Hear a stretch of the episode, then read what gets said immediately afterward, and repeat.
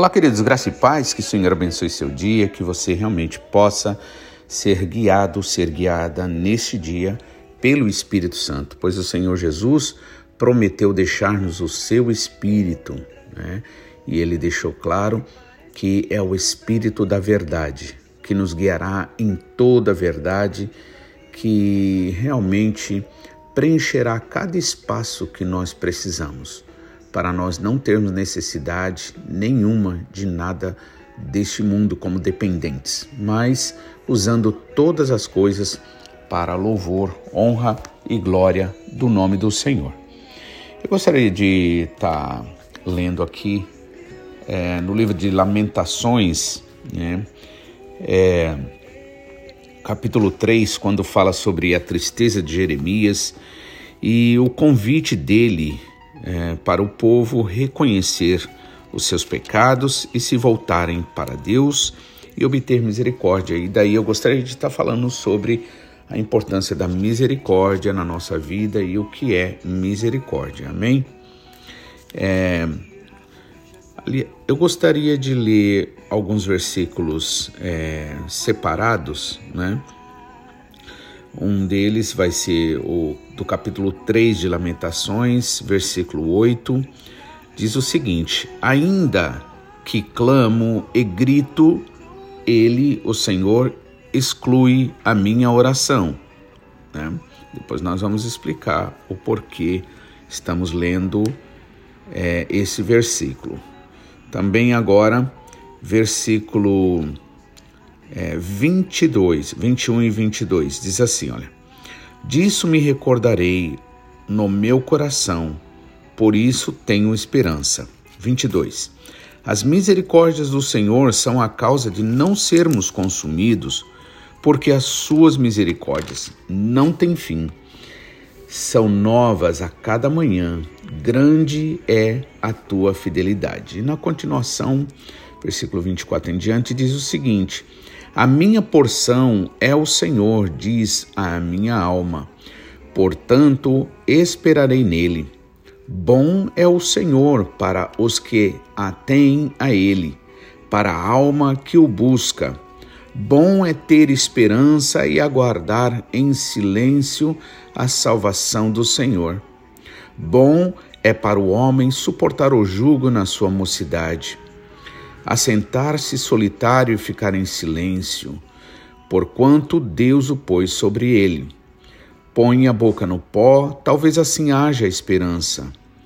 Dê a face ao que o fere, farte-se de afronta, porque o Senhor não rejeitará para sempre.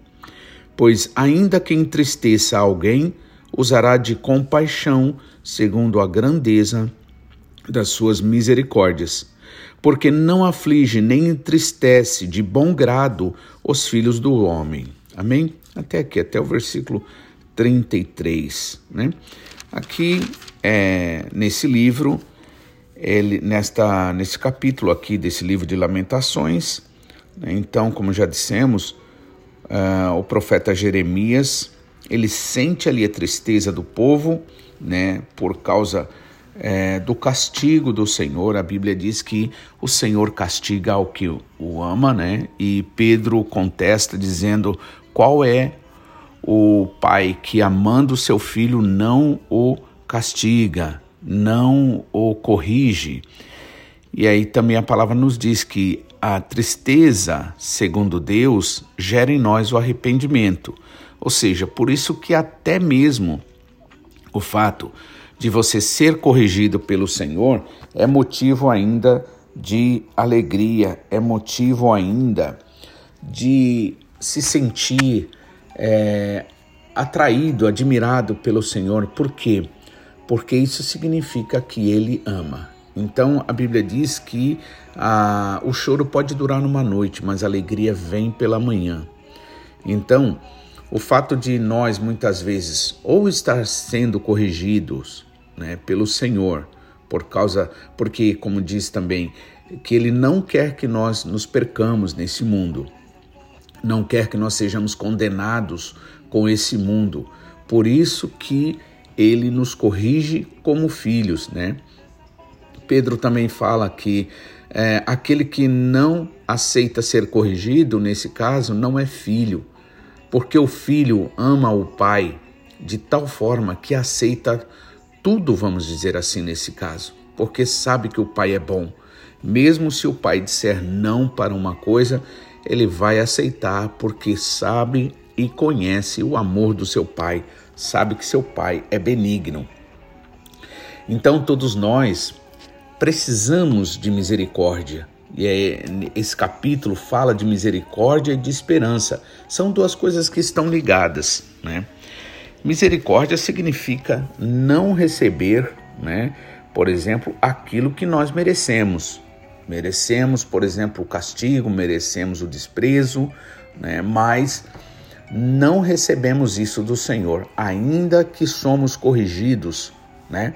Pois Ele nos ama e não quer ver-nos perdidos neste mundo.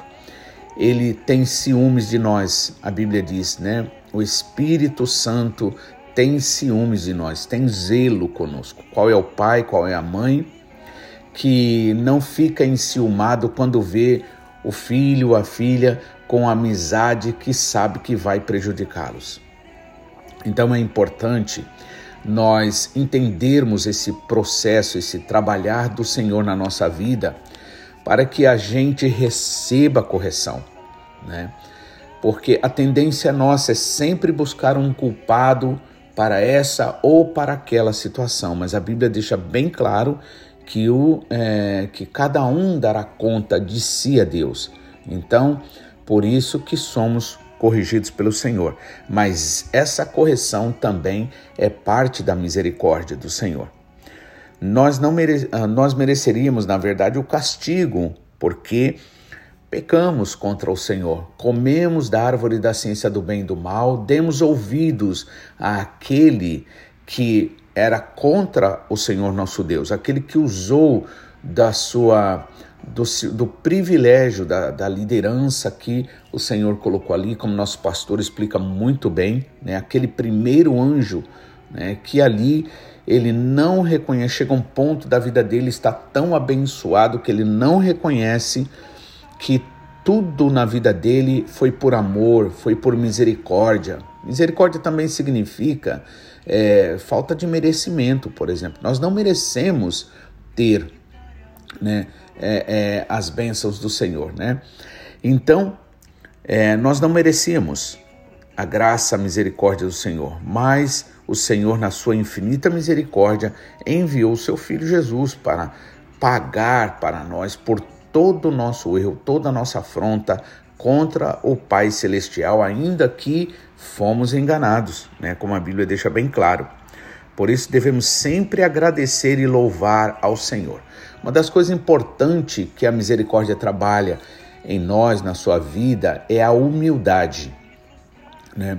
Aliás, Deus trabalha a humildade por duas vias, tanto pela misericórdia quanto pela graça. Pela graça, na verdade, ele, é, ele trabalha em nós a misericórdia para que a gente saiba que o que nós temos não é porque nós merecemos, mas foi porque ele nos abençoou. Né? Por isso, até o próprio inimigo deu testemunho ali contra. É, é, contra Deus, na verdade, falando contra Deus, né? querendo dizer contra Deus. Dizer o quê? Em relação a Jó. Ah, o Senhor não tem abençoado o trabalho da mão dele? Então, é, quem não vai te adorar desse jeito? Até o inimigo reconheceu que é, sem a bênção de Deus nada funciona.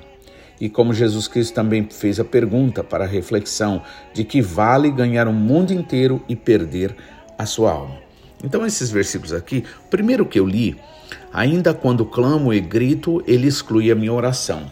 Né? Significando o quê?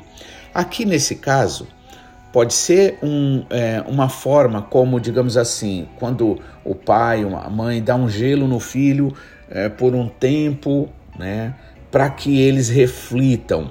Né? Olha, já falei, já repeti e você não obedece, então, né, não fale comigo. E aí, né, o filho que sabe que o pai e a mãe ama, ele tem ali agora o peso da sua responsabilidade, da sua desobediência, né? e isto pode fazê-lo sair daquele campo do orgulho e entrar na humildade.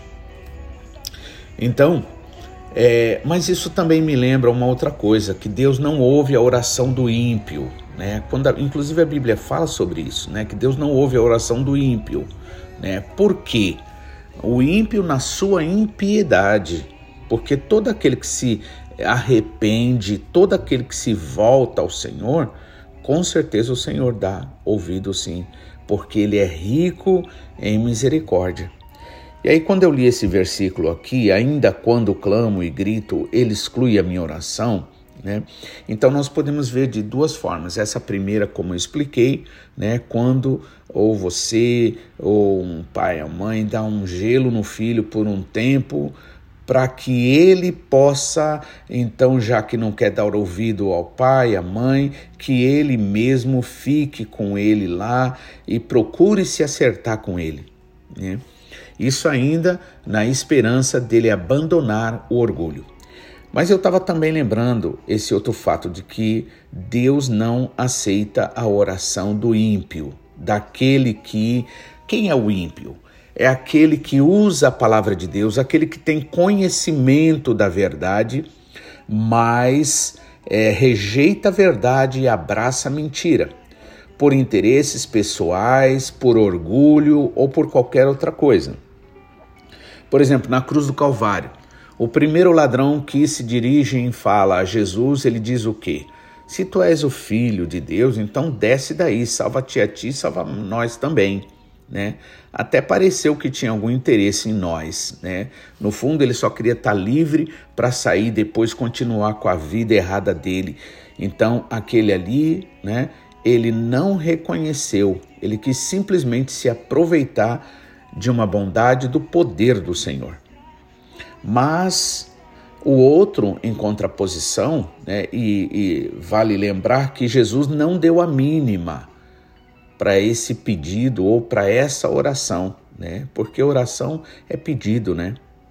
Então, Jesus não deu a mínima, mas para aquele que repreendeu o primeiro, dizendo: você nem mesmo nessas condições respeita a Deus, teme a Deus.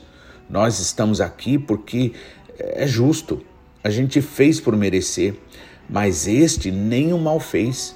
E referindo-se ao Senhor Jesus, dirigindo-se ao Senhor Jesus, ele vai e diz: Senhor, né, lembra-te de mim quando entrares no teu reino.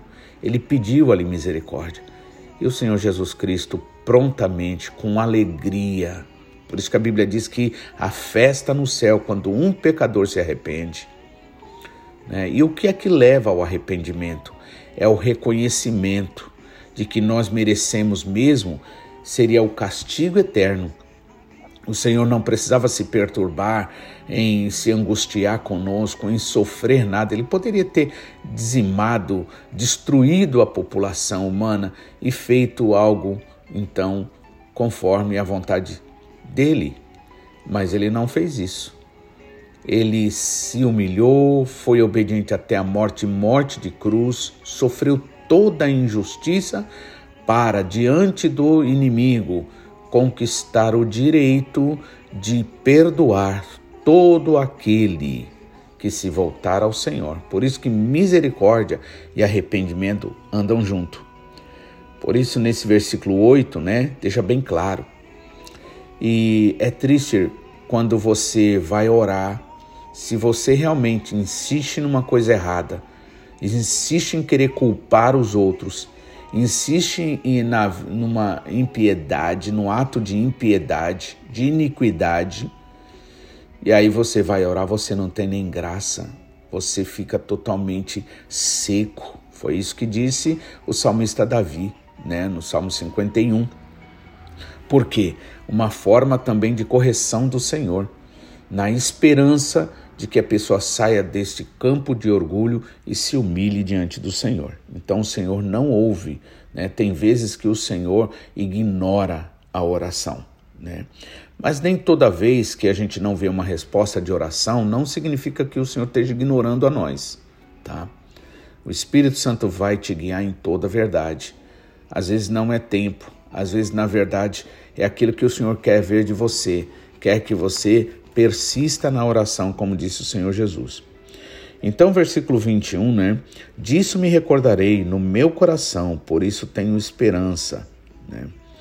É, ou seja, é o mesmo que em outra versão diz: trarei à minha memória aquilo que me dá esperança. Então, o que nos dá esperança são as misericórdias do Senhor. E é na misericórdia do Senhor que nós encontramos perdão, restauração, transformação. E aí os versículo 22 em diante diz, né? As misericórdias do Senhor são a causa de não sermos consumidos. Veja só. Por isso que o salmista Davi reconhece, se o Senhor fosse cobrar um que fosse dos nossos pecados, nenhum de nós sobreviveria.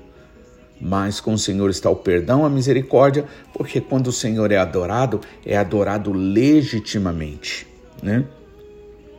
As misericórdias do Senhor são a causa de não sermos consumidos, porque as suas misericórdias não têm fim. A sua ira dura por um tempo, mas as misericórdias do Senhor não têm fim. Versículo 23. Novas são a cada manhã né, as misericórdias do Senhor. Grande é a tua fidelidade. A minha porção é o Senhor, diz a minha alma. Portanto, esperarei no Senhor. E olha que versículo também maravilhoso, né? Bom é o Senhor para os que se atêm a Ele, ou seja, para os que se voltam a Ele, para a alma que o busca. Amém? Ou seja, só, é, só somos capazes de provar a bondade do Senhor à medida que nós realmente nos voltamos para Ele. E como é que se volta para Ele? Se humilhando, reconhecendo o nosso pecado. Salmo de Davi 51 é muito interessante, muito importante. Por quê? Porque ali, em hipótese alguma, Davi é, mete pau em ninguém, Davi jamais culpa ninguém, não culpa a mulher que é, pela qual ele foi atraído, não culpa ninguém, ele mesmo assume o erro dele. Por isso que existe um ditado que diz que um erro não justifica o outro, e de fato, realmente, um erro não justifica o outro. O Senhor resiste aos soberbos, mas dá graça aos humildes. Bom é ter esperança e aguardar em silêncio a salvação. Tem hora que a melhor coisa que a gente tem que fazer, irmãos, é a gente ficar em silêncio, em silêncio da boca para fora, mas dentro no espírito a gente orar e pedir graça, pedir misericórdia ao Senhor, porque o Senhor é bom. Amém? Então, no 29 ele diz assim: põe a boca no pó Talvez assim haja esperança, significando um ato de humildade intensa, né? Então é isso que nós precisamos. Quando a Bíblia diz que Deus resiste ao soberbo, ao orgulhoso, ao que quer culpar A, quer culpar B, quer justificar seu erro, esse não tem a graça de Deus, é igual o primeiro ladrão na cruz do Calvário. Jesus não deu a mínima. Mas aquele que reconhece, aquele que sabe, que nós mereceríamos muito mais castigo, né? E, e desprezo, mas que o Senhor, pela sua bondade, ele nos alcançou e nos restaurou, então consegue misericórdia do Senhor. Por isso que aqui diz: põe a boca no pó, talvez assim haja esperança. Né? Olha só, ainda diz: talvez haja esperança. Por quê? Porque você sabe que nós seres humanos somos assim, da mão que é o pé. Então, quando a gente muitas vezes deixa tudo muito fácil, muito de graça, em um sentido, né? O que, que acontece? Automaticamente a pessoa não sabe valorizar. Por isso que a lei, nesse caso, ela é tão importante também nesse processo de nos levar até ao Senhor Jesus Cristo. Paulo mesmo diz que a lei é, era, foi como aio, ou seja, como um professor, como aquele que guia até o Senhor Jesus. Por isso que um dos louvores nossos da harpa, o louvor número 15, diz assim que é, quando eu vi a espada da lei né, sobre mim, então corri até a cruz, então corri até o Senhor Jesus, né? Então por isso, põe a boca no pó, talvez, talvez assim haja esperança. Quantas vezes a gente começa a achar que a gente merece, ou pelo menos pode, podemos não falar, mas a gente age como se merecesse. Por isso que até para ajudar, irmãos, a gente precisa da orientação do Senhor. Porque muitas vezes a gente é bonzinho demais, e esse bonzinho demais, na verdade, não é bonzinho demais, é ruim, porque prejudicamos as pessoas, porque alimentamos o mal que tem dentro da pessoa. Veja, quando eu disse assim que a pessoa vê muito de graça e ela não não é, não sabe valorizar, isso não fere a palavra da graça. Por quê? Porque, irmãos, para você entrar na porta da graça, você só pode entrar pela humildade. Então, quem não usa de humildade, quem não reconhece mesmo os seus pecados, quem não se arrepende mesmo de verdade, irmãos, não utiliza da graça. E aquilo que chama de graça, que na verdade é desgraça porque fora do entendimento real da palavra, por exemplo, você não pode chamar de graça uma coisa que um pensamento da pessoa, veja, não comprometer a graça verdadeira. A graça é pura, a graça é santa, a graça é verdadeira, a graça é restauradora. Pela graça somos curados, pela graça temos paz com Deus. Né? Só que quando a Bíblia fala da graça, fala da verdadeira graça. Ela não está falando desse pensamento aí, de hoje em dia principalmente, né? que tantos que dizem que é crente, que é isso, que é aquilo, né? é gospel, é evangélico, é protestante. Não importa a, o que a pessoa diz ser dela mesma. O importante é o testemunho de Deus para nós, é o testemunho do Espírito Santo para nós. Não é de cá para lá, é de lá para cá. De cá para lá é, poxa Senhor, realmente como eu tenho sentido a tua bondade, como isso tem me levado mais para perto do Senhor. Porque a verdadeira graça, irmãos, a Bíblia diz que ela nos constrange. Então, se eu entendo a graça como libertinagem e eu vivo uma vida fora, ou seja, em outras palavras, tenho uma, uma vida entregue ao inimigo de mão beijada, então tenha certeza que não entendeu a graça. Quando nós entendemos a graça de verdade, irmãos, ao invés da graça, da liberdade nos levar para o mundo, não, a, a liberdade nos leva mais e mais para perto do Senhor. Então é preciso entender isso, né? Por isso que eu, eu disse isso por causa desse versículo, porque põe, é, põe a, bo, a boca no pó, talvez assim haja esperança. Por que está falando assim? Porque muitas vezes a gente está na impiedade tão grande, muitas vezes a gente está no orgulho tão grande, que a gente precisa de uma palavra dura, uma palavra seca, uma palavra, olha, faz o que você quiser então. Faz o que você quiser. Se você ignora o que eu estou falando, né? E o Espírito Santo, o Senhor faz, a mesma coisa, né? Então, tá ignorando? Fica com a sua verdade. Agora, pelo fruto se conhece as árvores. E aí é que tá. Contra fatos não tem o que negar ou discutir, né? Esta graça que se entende leva a gente mais para perto do Senhor, para o seio da igreja, para a unidade ou afasta-nos mais? Quantos estão vivendo totalmente as coisas deste mundo, os propósitos deste mundo, não honram ao Senhor e estão pregando uma graça que, na verdade, me desculpem, para mim eu entendo como desgraça. Porque graça verdadeira é aquela que leva ao Senhor Jesus. E para entrar nesta graça é preciso bater à porta, é preciso insistir, é preciso se humilhar. Amém? Que o Senhor abençoe, que você possa refletir sobre isso, que você, ao invés de reclamar, de dar desculpas, ao seu erro, ao invés de culpar, buscar culpados. Nada disso aceita o Senhor, irmãos. O Senhor só aceita aquele que se humilha diante dele. Que Deus te abençoe, em nome do Senhor Jesus, e assim amanhã estaremos de volta, se o Senhor nos permitir. Que Deus abençoe seu dia.